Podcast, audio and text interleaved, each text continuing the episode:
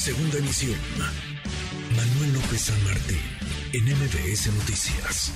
Le agradezco mucho estos minutos al secretario de Seguridad Ciudadana de la Ciudad de México, Omar García Jarfush, que llegó al lugar y que ofreció información, dio una conferencia de prensa con detalles. Secretario, gracias, muchas gracias por estos minutos.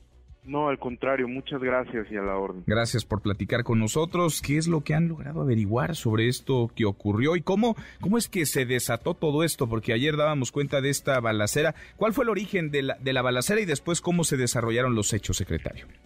Primero, eh, en base a, a, varias denuncias ciudadanas, eh, estábamos verificando en la zona cuando los compañeros de inteligencia y de investigación policial llegan a verificar el inmueble, eh, que hoy ya sabemos que es una que, operaba como casa de seguridad, son agredidos con armas de fuego de, alto poder. Quisiera eh, resaltar la valentía de, nuestros compañeros que no solo se defendieron, sino con, contuvieron, para, contuvieron para que no se fueran todos los las personas que estaban ahí. Tenemos un compañero gravemente herido, tenemos otros tres que están ya fuera de peligro, pero sí tenemos uno lamentablemente muy grave. Ya después llega personal de la zona sur de operación policial eh, después eh, se, se, aseguran a 14 personas, seis de ellos de origen eh, de, de, origen sinaloense, se aseguran 10 armas largas, un Barrett, un lanzagranadas, 12 granadas, este, más de 70 cargadores, chalecos balísticos, etcétera. También se aseguraron 10 vehículos, vehículos que algunos ya teníamos en seguimiento y que son los que que estábamos trabajando con C5, que son los que también nos permiten llegar a las inmediaciones de la, de la zona que para, para después ya ubicar la, la casa. También después llegó Sedena, con, uh -huh. que nos apoyó eh, bastante, y Guardia Nacional también, que, que agradecemos muchísimo el apoyo. Uh -huh. Ahora, ¿qué se encontraron en esa, en esa casa, secretario?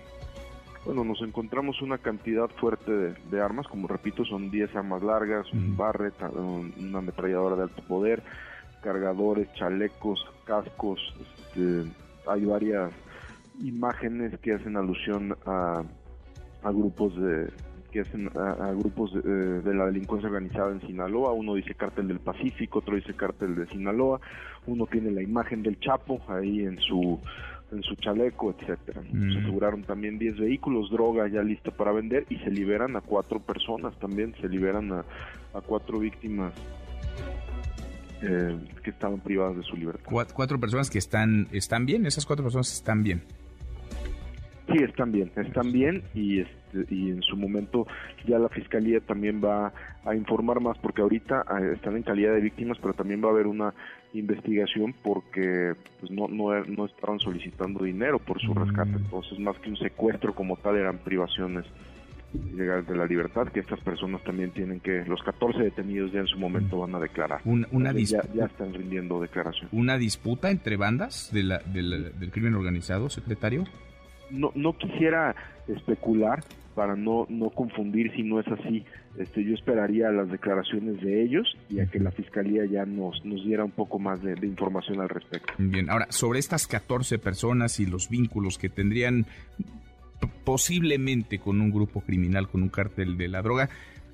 Sí. Vendrían varias de ellas de, de creemos que son parte de un, de un cártel, que son parte del cártel que, que, opera en Sinaloa, pues el armamento que tienen, uh -huh. el recurso para, para comprar este armamento, los 10 vehículos, la casa que estaba bastante grande de seguridad, lo, lo, todas las insignias que tienen, pues todo indica que son parte de, de la delincuencia organizada definitivamente. ¿Y qué hacían, eh, secretario? Porque pues paseando no, ¿qué hacían en la Ciudad de México?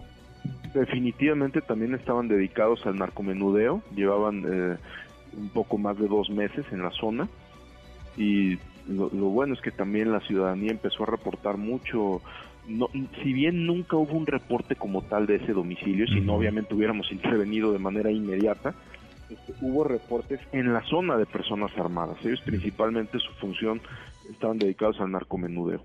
Dedicados al, al narcomenudeo, formarían parte de una célula delictiva proveniente entonces del estado de Sinaloa, ligada posiblemente al, al, cártel del Pacífico, al cártel de, de, Sinaloa. Bueno, la zona está, me imagino, asegurada.